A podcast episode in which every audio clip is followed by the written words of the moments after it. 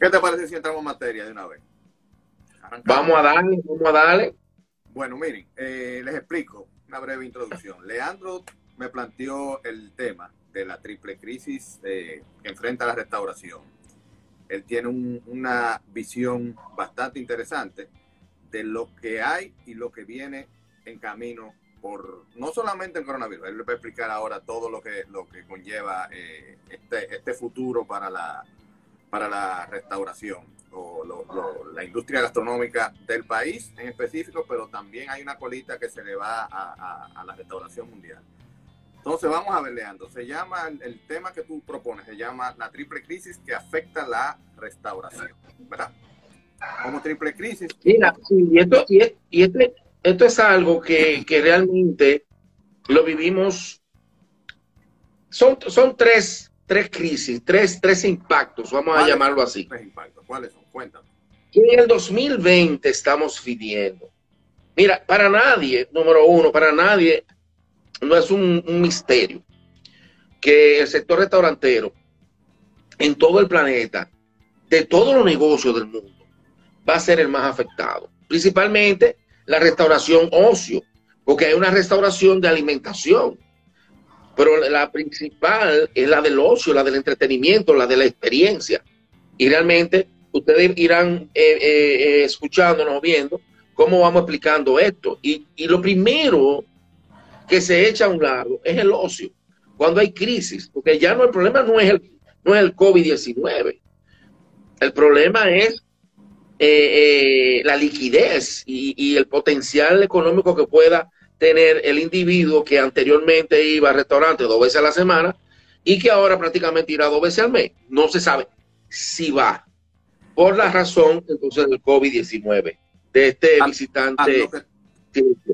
sí, sí, a lo que tú te refieres con ocio, para que tengan una, idea un poquito más clara, no es a la, al consumo de comida para supervivencia, o sea, no es lo que tú comes, eh, desayuno, comida y cena, para poder mantenerte vivo. Si no, date una visita a un restaurante y comete un platico que a ti te gusta, y te a beber dos cervezas a, un bar, y te a beber un trago a, un sitio, pedí un delivery con una comida que no es necesariamente algo básico, una pizza, unos tacos, una comida china. A eso es que tú te refieres que es el más afectado, porque el otro, obviamente, eh, eh, se va a seguir eh, va a seguir. Eh, que, se, incluye, para que tú veas que se incluye lo que son lo, de la cocina urbana, la cocina informal, como los food trucks y, todos los puntos en las diferentes partes del país, que realmente, eh, eh, aunque uno va a alimentarse, uno va atraído por vivir una experiencia, probar algo nuevo, algo diferente, o, algo que ya le gusta e, e ir a, a disfrutarlo.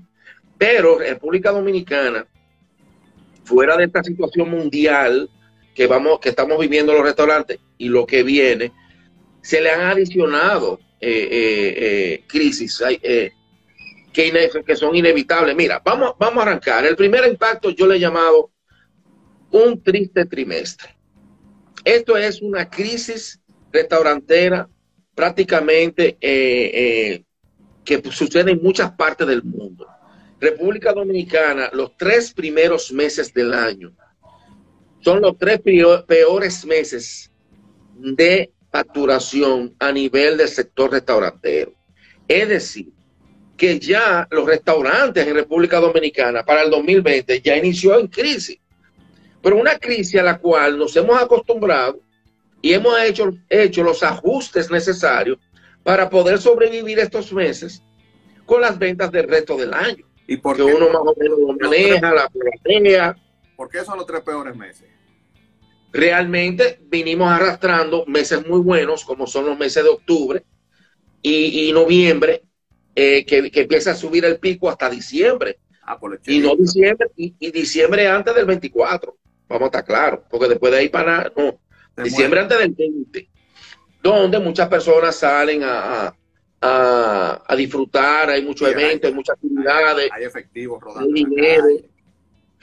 Eh, y realmente sí hay un pico bonito y un pico interesante económico que cae rotundamente. Ojo, esto no tiene nada que ver con el turismo.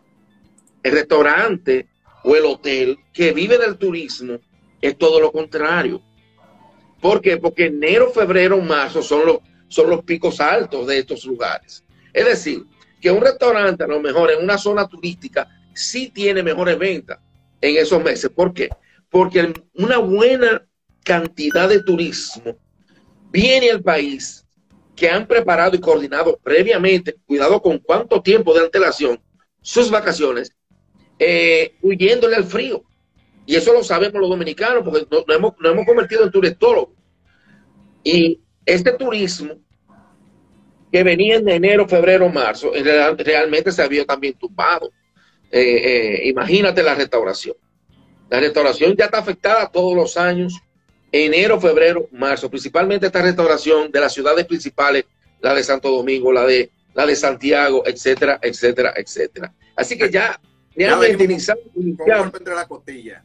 Con un golpe entre la costilla, que todos los años lo recibimos, pero ya, ah, está bien, tú me diste, pero ahorita hablamos, pero ahora no, porque realmente en lo que estamos echando el pleito, en enero, eh, que, oye, que en enero viene a retomarse la cosa como el 15 de enero. Y cuidado. Eh, vienen las elecciones, señores, que cada cuatro años, y aquí vamos a entrar de una vez al segundo impacto, que le he llamado las inevitables y necesarias elecciones. Cada cuatro años en este maravilloso país se celebran las elecciones. Para este año estamos celebrando primero las municipales, las alcaldías, que estaban pautadas para febrero, que luego se movieron para marzo, por las razones que ya todos conocemos. Elecciones congresuales y presidenciales para mayo. ¿Qué pasa? Creo que todos los países, cuando se habla de elecciones, inmediatamente hay una recesión económica, sea ligera, sea mediana, sea fuerte pero sí hay una recesión económica y más cuando estas elecciones van a determinar un posible cambio de gobierno. Porque la gente se, echa un chin para atrás para ver qué va a pasar. Porque realmente cuando hay elecciones que sabemos que va a seguir el gobierno, la cosa sigue. Por este año no ha sido así. Y Todavía no se sabe quién, no solamente la gente, no solamente la gente, también las empresas patrocinadoras y todo lo demás que, podrían eh, afectar de alguna forma la, restauración, también se recogen. Eh, eh, tú hablas, por ejemplo, con, las industrias y ninguna, hasta que no pasen las elecciones, apoya muchas muchas de, las de las iniciativas de los, de los restaurantes, de la, de la, de la industria total gastronómica. Ellos se, se recogen a esperar a ver qué es lo que va a suceder hasta que pasen las elecciones. Entonces tenemos dos puntos ahora, ¿verdad? Tenemos el, el triste trimestre, como tú le dices, que es el trimestre, trimestre que ya por, por, historia... Que ya estamos acostumbrados. Por historia ya viene eh, eh, afectando. Y las elecciones, que en este caso son dos elecciones, son las, como tú bien mencionaste, las congresuales y las municipales, congresuales y presidenciales, y las municipales. Y algo que ha pasado también, que por una razón u otra, ambas han sido eh, retrasadas. Es decir, ya también la del 16 de mayo, se, por lo, se nos vemos la obligación, el gobierno, la Junta, mejor dicho, eh, se ve la obligación de moverla, que creo que está planteada para julio. Pero ¿qué sucede, Miguel? Realmente, vuelvo y te reitero, el hecho, la parte psicológica eh, eh, del dominicano es la recesión. Y eso tú le sumas el hecho de que hay Tú sabes que hay una prohibición de 24 horas previo a la elección de la venta y el consumo de alcohol. Tú me vas a decir, eso es 24 horas. Sí, pero la gente se prepara. Las elecciones por lo regular son los domingos, ¿verdad? Sí. Pero ¿qué sucede? Si tú me le prohíbes el consumo del alcohol y la venta de alcohol desde el viernes a las 12 de la noche, ya ese fin de semana y un fin de semana bajo en venta, hace cojear un mes de un restaurante. Porque realmente el restaurante vive principalmente de esos tres días, del viernes, del sábado y del domingo, que multiplicado por cuatro serían 12 días, que son los que mantienen prácticamente el restaurante a flote. Lo demás es manejable. Entonces, si nosotros nos ponemos a calcular que en febrero vinieron las elecciones y mira lo que pasó, las ventas fueron más todo el mundo. Porque se suspendió dos veces. O sea, en febrero se suspendió en la venta de alcohol durante un fin de semana, pero en marzo hubo que suspenderlo de nuevo por la misma razón. que, que coincide ya con prácticamente con el inicio de la cuarentena a raíz del tercer impacto, que es el que, que, el que, que vamos a hablar ahora también. Déjame ver aquí, pues también lo estoy siguiendo. Eh, ya tú sabes, los perros de los vecinos están en sintonía aquí. Entonces, el tercer impacto, que no es para nadie un misterio, es el visitante inesperado. Ustedes saben que el primer caso se, eh, que se tiene conocimiento, el caso cero aquí en República Dominicana, se vino a reportar para, para el mes de febrero, a finales.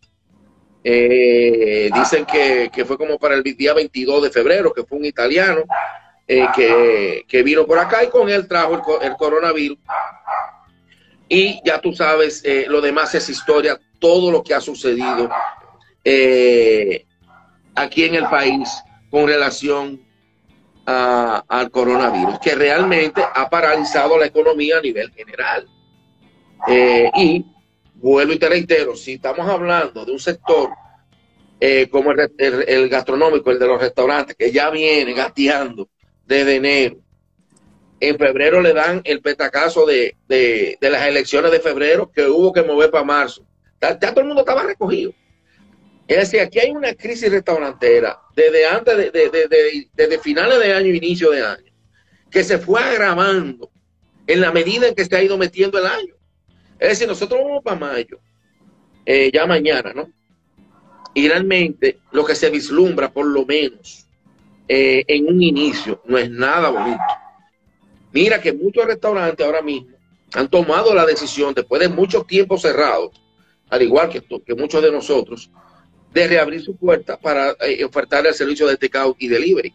Tengo entendido, según un numerito que me pasaron por ahí, que más de 70 restaurantes han abierto sí. para poder eh, eh, reinstalarse en el sector.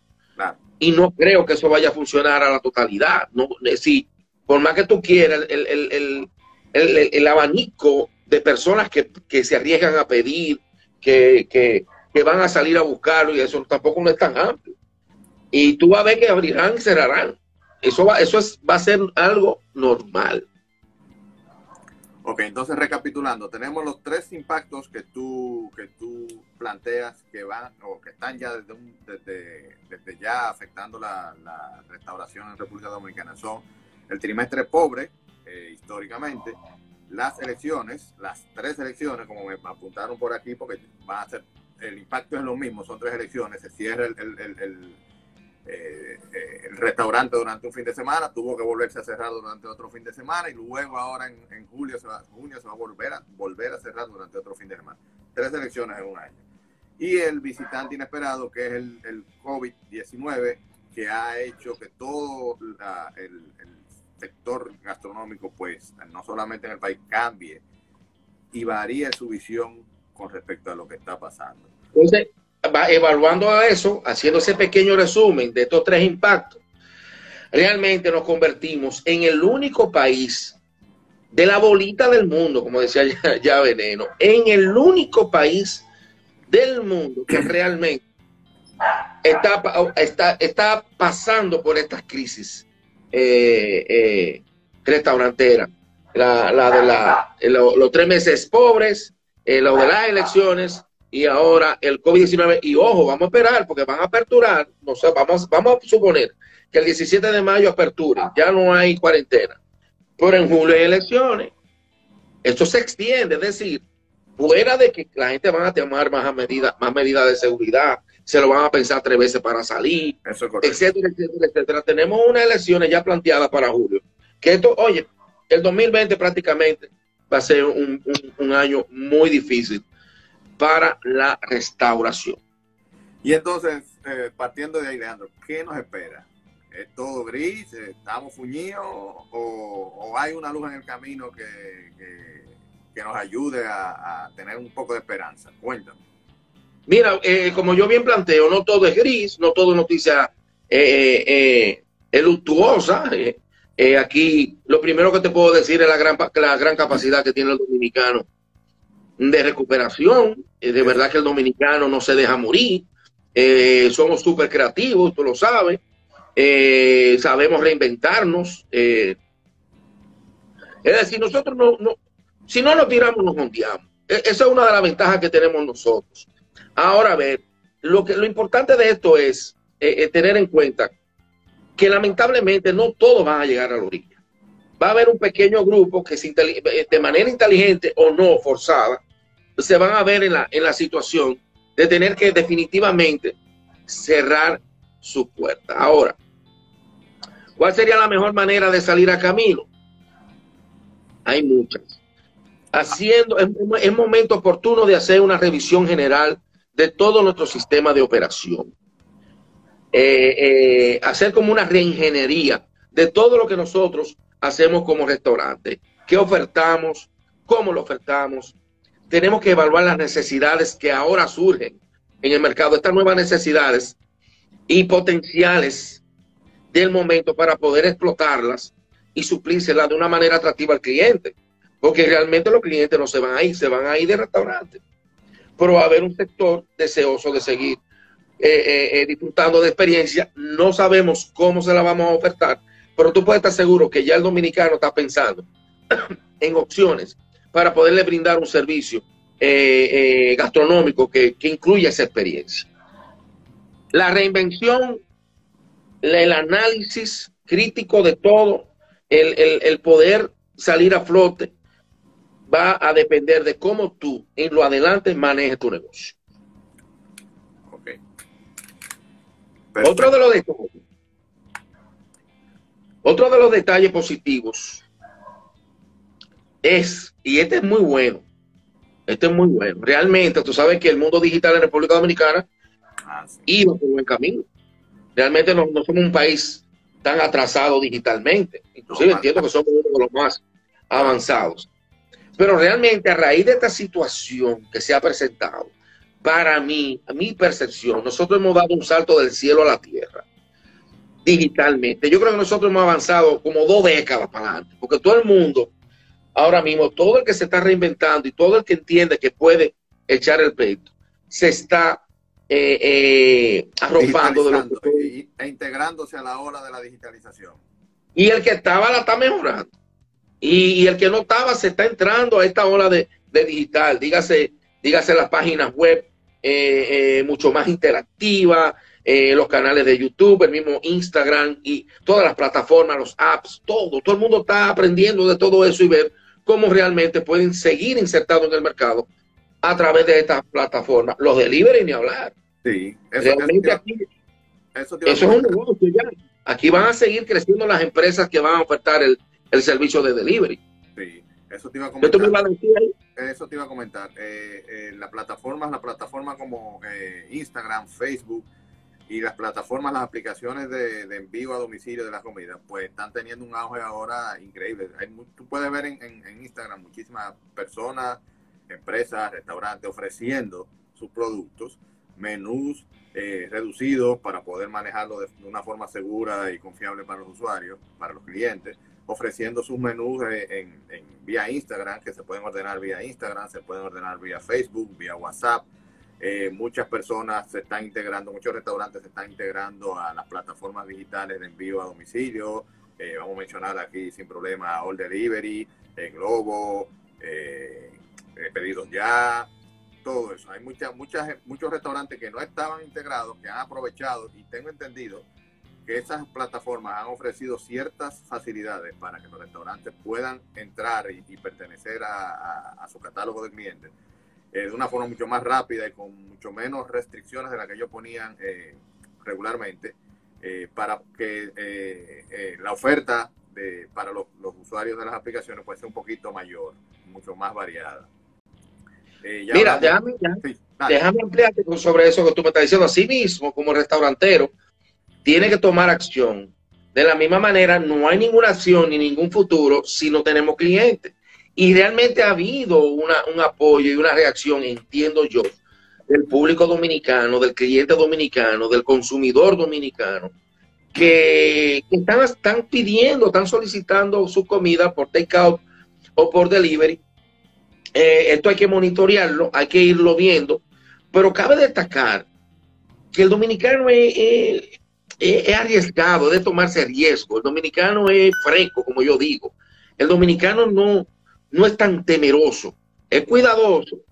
Eh, las medidas de seguridad van a continuar por lo que resta del año, cuidado en el 2021, pero el dominicano entiendo que en la medida en que las cosas vayan tomando su nivel, su cauce, el mismo dominicano va a ir reaccionando y va a volver a lanzarse a vivir su vida nocturna, vamos a decirlo así, eh, eh, como la vivía antes, con muchísimas cosas que lamentablemente vamos a tener que ajustar para poder convivir y socializar sin, tener, sin ningún tipo de temor a contagios y a ningún tipo de, situaciones eh, lamentables. Pero el dominicano, olvídate de eso. Sí, de, los comentarios que más me hacen en, las publicaciones que hago es que la gente está loca ya por salir a darse un traguito, es una cerveza en un colmado en una esquina, a comerse un chimi, un hamburger, a, una yaroa, salir a coger aire y comer de la calle sin problemas. Como, como, Yo, yo, te, yo, yo, soy, yo soy testigo que estoy en Ciudad Colonial.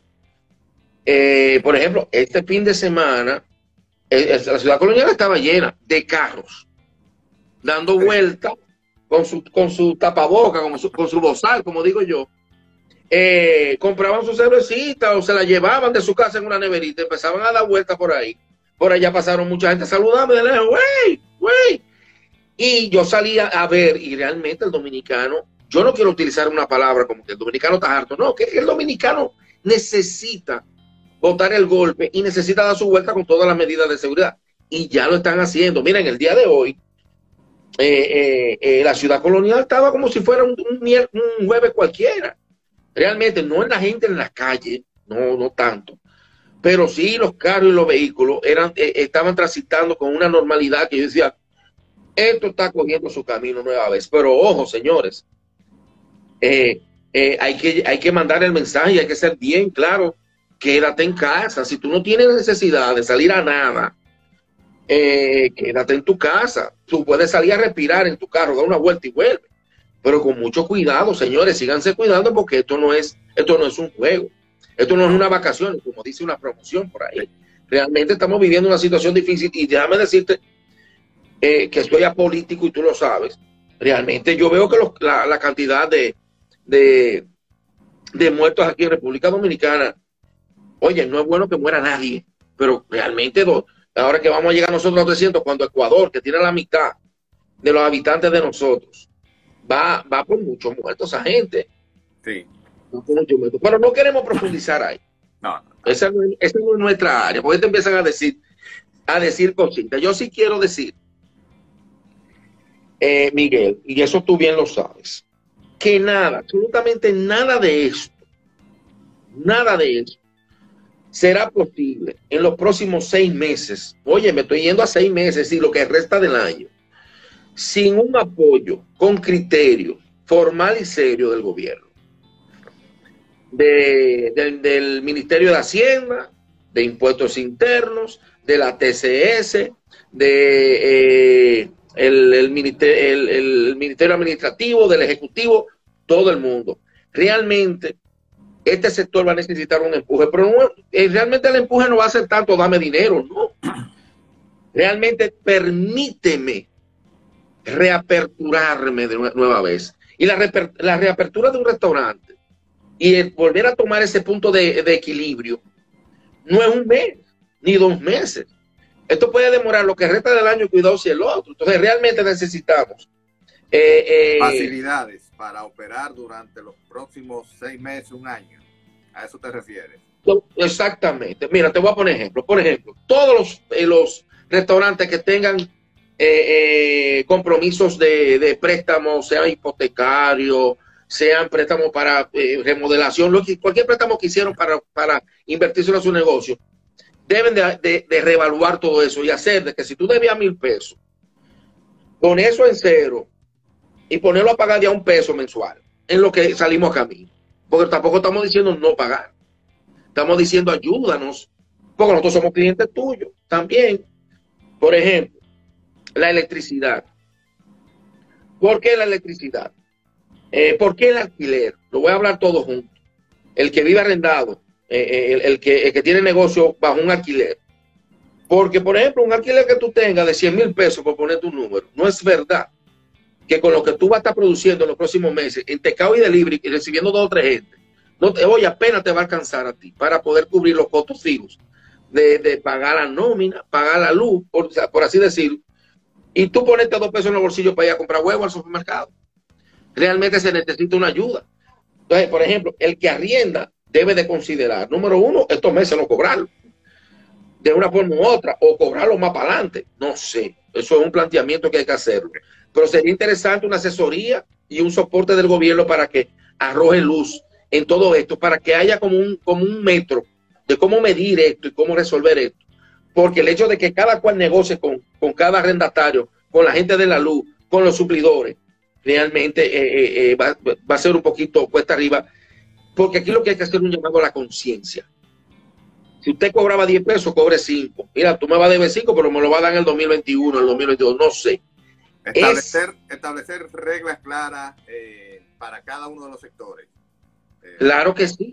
Sector financiero, sector eh, impositivo, los impuestos también, que el gobierno se aguante un poquito con la, con la cobradera de, de los impuestos también eh, nada, eh, ese, ese, es el planteamiento que tú te refieres. Pero una, lo que tú estás planteando, lo que yo me refiero claramente, deben de crearse una serie de reglas y eso tiene que hacerlo una institución gubernamental, eh, el gobierno, crear como, ¿cómo te digo? Un medidor, eh, algunos reglamentos, vamos a decirlo así, donde la gente, el restaurantero pueda acogerse y decir, bueno, y, ve, y vaya que le hagan una evaluación al restaurante, mira, tu restaurante es esto y tú calificas para esto entonces, el, eh, tú tienes un préstamo o no, y tú te digo yo, eh, es decir, creo que hay que buscarle solución a esto, porque si, si ninguna de esas instituciones, incluyendo las privadas y las gubernamentales, no meten mano a este sector, realmente, si iba a cerrar un 10%, las puertas van a cerrar más de un 40% y cuidado, porque no todos los restaurantes son emporios. Ok, todos los restaurantes, vuelvo y te digo, viven del día a día en su mayoría. Hay algunos que sobrevivirán y tendrán suficiente para sobrevivir años, pero la mayoría no. Y la mayoría son realmente los que mantienen ese sector. No son no es uno ni dos, es importante eso. Entonces, el suplidor privado, en este caso, también debe de considerar el hecho de que, de que nosotros, todos los restauranteros, somos clientes en la misma medida en que tú me ayudes a mí, yo te voy a ayudar a ti. Porque si tú me ayudas a salir del agua, porque yo me estoy ahogando, cuando yo salga del agua, tú me, tú me vas a tener a mí ahí. O tú prefieres que yo quiebre y lo que esté pendiente ni se te pague. Entonces hay, hay que plantearse. Entonces yo quiero llamar también con esto a todo, al uso de la razón, de, la de negociar con conciencia, de ser solidarios, de ser realistas porque la, frasecita famosa del dominicano, eso no son mis problemas. Claro que son tus problemas. Si tú no das ese apoyo, ese soporte, esa mano amiga, lamentablemente, no vamos a llegar eh, muy lejos bajo esta situación que tenemos todos. Ahora, tengo entendido, Miguel Mejía. Cuéntame. ¿Qué está sucediendo? Es decir, que la mayoría de, de, de estos actores del sector, que son los suplidores, por ejemplo, realmente andan buscándole la vuelta a la gente. Y yo soy testigo de esto porque soy restaurantero. Eh, y realmente andan, andan buscándole la vuelta a conciencia de cómo está la situación, de cómo podemos nosotros resolver esto, que no te afecta a ti ni a mí, sino que nos sume a los dos. Y yo de verdad quiero hacer el llamado a todo el mundo para que se conecte en la línea de la solidaridad para rescatar un sector productivo y no solamente económico. El dominicano necesita de salir a, vivir una experiencia, a beberse unos traguitos, a pasarla bien, para poder soportar esta vida, que no es fácil. Entonces el desahogo del dominicano está ahí también. Y en irse para la playa, irse para allí, que eso es otra parte importante de lo que tenemos que hablar. Eh, mi querido. ¿Sobre qué? El dominicano tiene que apoyar al sector. El dominicano tiene ahora que desmontarse de un avión y no trancarse en su casa. Eh, llegó el momento de verdaderamente darle apoyo a, la República Dominicana. ¿Qué tú opinas de eso? Totalmente de acuerdo. De hecho, yo en mis redes sociales estoy llevando a cabo eh, no de forma explícita, pero sí ustedes lo pueden ver, los que me siguen, he estado llevando a cabo una serie de, divulgación de restaurantes locales y pequeños a los que yo les hago eh, promoción, por decirlo de alguna forma, o, o hago de público conocimiento las ofertas que tienen.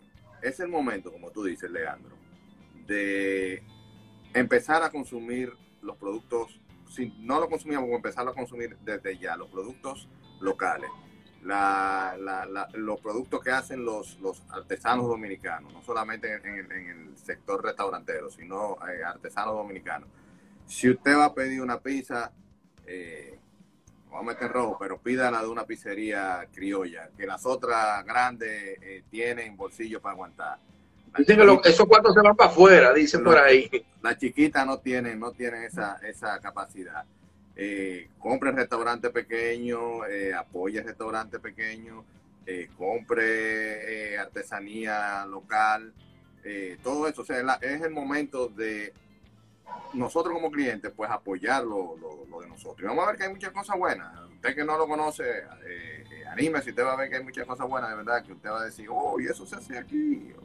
Mira qué bien. Mira, y, quiero adicionarle a, todas las personas que realmente, eh, y no, no voy a generalizar con esto, porque no, no realmente no todos los restaurantes eh, eh, a lo mejor no cumplan, no sé, con todo lo que son las medidas de seguridad normales, pero tú puedes estar seguro que la restauración seria de aquí, de este país, y voy a hablar de Santo Domingo principalmente. Y mira que yo he viajado a todas muchas partes de, República Dominicana y he tenido la oportunidad de, trabajar en sus cocinas. Pero me quiero enfocar en Santo Domingo. Tú puedes estar seguro que la restauración seria de aquí es una restauración que cumple con todos los requisitos de seguridad alimentaria, requisitos internacionales que le permiten operar de manera óptima para ofertar un producto terminado comestible, sin ningún tipo y inocuo, que es la palabra correcta. Correcto. Es importante recordarle a todas las personas que nosotros los restauranteros sabemos vivir bajo esto, porque nos tenemos que cuidar constantemente porque nosotros estamos a cargo de alimentarlos a ustedes. ¿Qué va a pasar?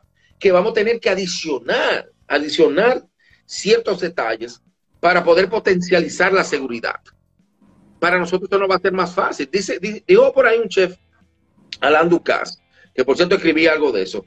Dijo Alain Ducasse de Francia que realmente, bueno, Francia es la meca de la gastronomía eh, moderna. Y uno de los países más eh, afectados también con esta cuestión del coronavirus, también. Que ha sido de mucha crítica inclusive. Dice Alain Ducasse que realmente es muy posible que comer en un restaurante sea mucho más seguro que comer hasta en tu casa. Así ¿Por qué? Porque cada vez que tú sales a un supermercado a buscar alimentos para traerlo a tu casa, tú sabes todos los procesos de higienización que tú tienes que hacer, que es muy probable que se te pueda brincar o saltar alguno. En los restaurantes no. En los restaurantes se siguen esos procesos, aquellos, vuelvo y les, reitero, aquellos serios, con criterio, que cumplen con las reglamentaciones internacionales. Vuelvo y lo digo porque ahorita empiezan a decir, no, señores, aquí no estoy generalizando. Entonces, realmente, quiero que se sientan seguros al momento de tomar la decisión de retornar al momento en que se pueda, que el gobierno eh, lo permita, eh, que vayan seguros a estos restaurantes, que creo que vamos a tener que, nombrarlo, enumerarlo, creo que va a ser importante esto. Eh, Me gusta. Para que, para que las personas se sientan seguras visitando estos restaurantes sin ningún tipo de, inconveniente. Por ejemplo, mi restaurante, que tenía una capacidad actual de, de 60, 70 personas, yo lo voy a llevar a 30, como mucho, cuidado, sea 20 y pico. Uno de mis planes es eh, aperturar cuando abramos la puerta de noche, de jueves a, de noche de jueves a sábado y domingo hasta, hasta las 4 de la tarde, por reserva y para un grupito nada más. Es decir, eh, eh, y vamos a arrancar de a poquito, pero realmente quiero invitar a las personas que tomen en cuenta lo que le estoy diciendo. Será a lo mejor más seguro comer fuera que dentro de la casa. Ya se lo dejo esto a ustedes. Mira, vamos a terminar con una pregunta te tengo. Ya más o menos hemos estado hablando de eso, pero a ver qué tú opinas ¿quiénes son los que van a poder sobrevivir a, este, a esta, esta crisis que tiene la restauración? ¿Qué tienen que hacer los restaurantes de forma sintetizada para poder sobrevivir y mantener su clientela, mantener, eh, mantenerse eh, obteniendo beneficios y no morirse en el camino? Mira, yo te voy a decir algo eh, eh, basado en esa pregunta que tú me haces. ¿Cuánto tiempo nos queda? Porque todo que es una obra nada más. Eh, 15 minutos. Eh, déjame decirte algo. Uno de los, de, los de, sectores más, más susceptibles y más sensibles en el mundo del negocio es la restauración. la restauración vive en crisis. El que monta un restaurante lo sabe y sabe de lo que yo estoy hablando. El que monta un restaurante sabe que todos los días hay que sobrevivir con coronavirus sin coronavirus. Eso no tiene nada que ver. Es decir, nosotros los restauranteros somos unos guerreros, porque todos los días nos levantamos con el cuchillo de la boca a tratar de que nuestro restaurante sobreviva un día más. Y esto lo decía también nuestro querido Pepín Corripio. Todo negocio al momento de abrir sus puertas las abre en crisis, es decir, quebrado. Tú tienes que tratar y luchar para que ese negocio salga a flote. Ahora mismo tenemos una situación muy difícil pero realmente, vuelvo y lo reitero, nosotros los restauranteros somos guerreros. No todos van a poder eh, eh, mantenerse a flote, no todos, creo y entiendo yo. Va a haber un porcentaje, y cuidado si dentro de ese porcentaje caigo yo también. No te creas que yo no lo he pensado. Yo he evaluado seriamente y va a depender de muchísimos factores que te estoy respondiendo con esto. ¿Quiénes van a sobrevivir? Aquellos que logren negociar, y hacer una ingeniería adecuada al momento de todo su sistema operativo, sus costos, su menú, todo con su suplidor y negociar con todo el mundo y con los bancos uno a uno, proyectándose al 2021 segundo semestre. Todo aquel que haga un planteamiento serio a un año y vea que los números le pueden dar y vamos a ver la reacción también de, República de, del Comensal de República Dominicana, va a poder sobrevivir. Es importante que si vas a reiniciar, reiniciar desde cero. Si tu costo operativo estaba por medio millón, por decir un número, tú tienes que tratar de bajar ese costo a, la mitad para iniciar. Por ejemplo, yo aperturé cuando yo tenía seis gente en cocina, siete, a veces ocho. Yo llegué, yo llegué a tener doce y he ido bajándolo. Ya yo voy por tres. Voy con tres que me están haciendo prácticamente el trabajo de los diez que, que yo tenía. Y yo estoy feliz. ¿Por qué? Porque estoy controlando un costo de nómina ahí. Con, con dos o tres verdugos. Voy a tener que integrar otro más porque las cosas van a empezar a están caminando. Pero van a sobrevivir. No, no te puedo decir quiénes. Tanto los grandes, los medianos como los pequeños. Aquellos que sepan realmente. Adaptar. Eh, reinventarse, pero no reinventarse, no inventarte un plato nuevo cuando, cuando el sector, cuando el mundo habla de reinvención, Miguel Mejía, está hablando de cómo tú vas a reinventar tu proceso operativo. Es de esa reinvención, no se confundan. Reinventarse no es de que, yo hoy vendo patimón y mañana voy a vender eh, mongo pati. ¿Qué hablo me reinventé? No, la reinvención que nos todos es la reinvención del negocio completo y se va a quedar aquello que tú entiendes que no, que puede funcionar y que todo esté bien y correctamente. Tiene que revisar todos tus costos y tiene que revisar la manera en cómo tú vas a hacer que facture, que esa caja registradora se mueva todos los días para poder sobrevivir por lo menos un año. Todos los que lo logren lo van a lograr. Por cierto, quiero invitar a, todos a que vayan a la cuenta de Bambam, arroba Bambam, no sé si tú lo has visto, que él ha subido últimamente unos en unos comentarios buenísimos de, reinvención general. Y realmente él no habla de reinventar un plato, que sí también, pues, tiene que crear cosas eh, atractivas. Pero él habla de la reinvención de cómo nos vamos a manejar ahora. Tú puedes abrir la puerta, te irán clientes. Esa es la gran pregunta. Bueno, pues Leandro, yo creo que ya el tiempo es eh, el gran tirano, como decían en los programas de televisión de los años 80. Eh, muchísimas gracias, muy interesante tu planteamiento sobre la triple crisis que, que afecta a la restauración en República Dominicana.